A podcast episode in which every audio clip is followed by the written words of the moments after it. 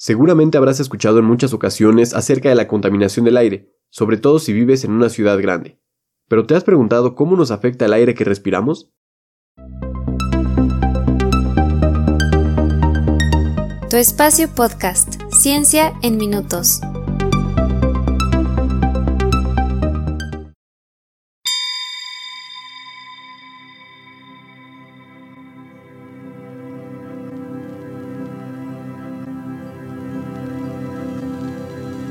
La contaminación puede ser letal. Así lo dictaminó la justicia británica en diciembre de 2020 para Ella Kissy Debra. Esta niña de 9 años con asma falleció a consecuencia de la prolongada exposición a niveles altos de óxidos de nitrógeno y partículas en suspensión, procedentes del tráfico rodado cercano a donde vivía, un municipio del sur de Londres.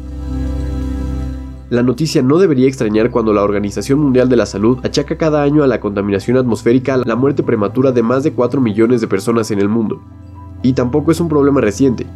Ya en el siglo XIII, el rey Eduardo I de Inglaterra prohibió la quema de carbón tras un episodio grave de contaminación acaecido en Londres. Ahora conocemos mucho mejor las consecuencias. Nuestra atmósfera está compuesta principalmente por un 78.08% de nitrógeno y un 20.94% de oxígeno, pero existen otras especies denominadas especies traza, como argón, dióxido de carbono y otros gases en mucha menor proporción, menos del 1%, que desempeñan un papel muy importante en la química de la capa de la atmósfera más cercana a la superficie donde se encuentra el aire que respiramos, la troposfera. La química de la troposfera es, pues, la que rige los procesos de contaminación que afectan, de forma directa o indirecta, a nuestra salud.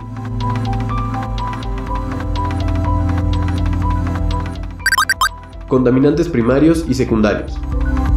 Desde la segunda mitad del siglo XVIII, con la revolución industrial y el uso masivo de combustibles fósiles, se dispararon los niveles de dióxido de carbono y de otros gases muy perjudiciales para la salud, como los dióxidos de azufre y los óxidos de nitrógeno. Todos hemos oído hablar de los efectos de la contaminación atmosférica a escala global. El calentamiento global de la atmósfera y de los océanos se debe al aumento progresivo de la concentración de dióxido de carbono, la reducción de la capa de ozono estratosférico aumenta la cantidad de radiación ultravioleta B, causando daños en el ADN de las células de la piel y provocando cáncer. Por su cercanía a la superficie terrestre, a la troposfera se emiten, tanto de forma natural como debido a la actividad humana, gran cantidad de gases contaminantes. En presencia de elevadas concentraciones de óxidos de nitrógeno y luz solar, estos compuestos producen contaminación atmosférica a escala local, rural o urbana. Es el denominado smog fotoquímico, la degradación atmosférica de esos contaminantes primarios genera otros como ozono, formaldehído o partículas en suspensión. El efecto de la contaminación del aire también se puede sufrir a cientos de kilómetros de la fuente de emisión o formación de contaminantes secundarios como el ozono, contaminación a escala regional, debido al transporte atmosférico de los contaminantes por los vientos.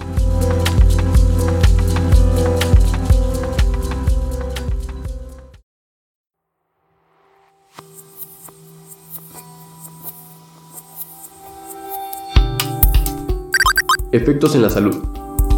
Los efectos sobre nuestra salud de la contaminación del aire son adversos y diferentes dependiendo del tipo de contaminante, de su concentración, del tiempo de exposición y de las características individuales de la persona expuesta.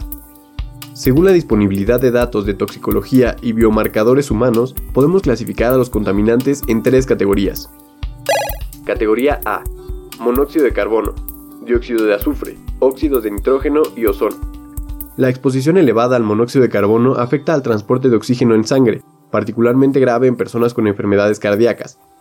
El dióxido de azufre, responsable de la lluvia ácida, agrava enfermedades respiratorias y cardiovasculares. Los óxidos de nitrógeno provocan inflamación del sistema respiratorio y el ozono es un potente oxidante, cuya mayor o menor presencia define la calidad del aire. Categoría B. Hidrocarburos aromáticos policíclicos, emitidos por la quema de biomasa y el tráfico rodado compuestos volátiles como el formaldehído y el benceno. La presencia de contaminantes cancerígenos que inhalan las personas durante largos periodos de tiempo suscita mucha preocupación en las zonas urbanas, principalmente de Europa Central y Oriental por su alta concentración. El formaldehído preocupa cuando se acumula en interiores, ya que también es cancerígeno. También el benceno si existen exposiciones prolongadas. Categoría C. Biológicos como moho, polen y partículas finas y ultrafinas en suspensión. La principal fuente de emisión a la atmósfera son la combustión de los motores, la calefacción doméstica o la quema de biomasa. La peligrosidad de las partículas en suspensión es inversamente proporcional a su tamaño.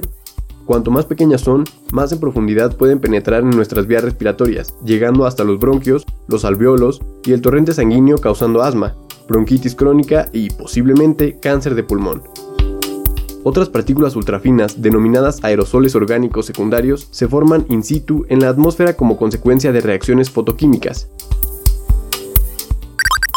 Estudiando los contaminantes. En el grupo de investigación química atmosférica, calidad del aire y fotoquímica del Departamento de Química Física de la Universidad de Castilla-La Mancha, se estudian los procesos de degradación atmosférica de contaminantes y sus mecanismos de formación, es importante conocer cómo reaccionan los contaminantes para evaluar su impacto atmosférico a través de la formación de contaminantes secundarios y si estos pueden contribuir a aumentar las concentraciones atmosféricas que afectan a la salud. La regulación de los niveles de exposición a contaminantes atmosféricos debido a sus efectos adversos sobre la salud ha sido objeto de diversas directrices europeas por parte de la OMS. La reducción de los actuales límites de concentración para algunos de los contaminantes anteriores y otros a los que podemos estar expuestos es indispensable para garantizar la salud pública, simplemente para poder respirar aire limpio.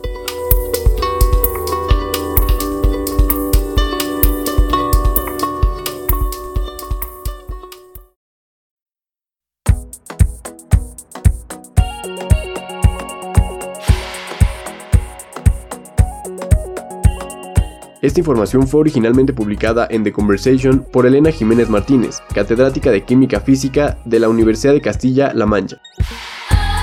Mi nombre es Andrés Velázquez, te agradezco por estar aquí una vez más y nos escuchamos en el próximo episodio de Tu Espacio.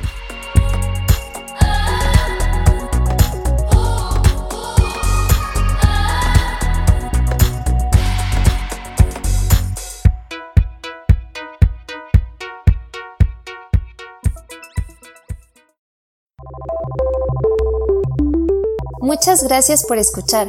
Si estás disfrutando del podcast, compártelo y síguenos para que no te pierdas el próximo episodio. Puedes compartir tus preguntas y comentarios en arroba tu espacio-pod en Twitter y arroba espacio-ciencia en Instagram.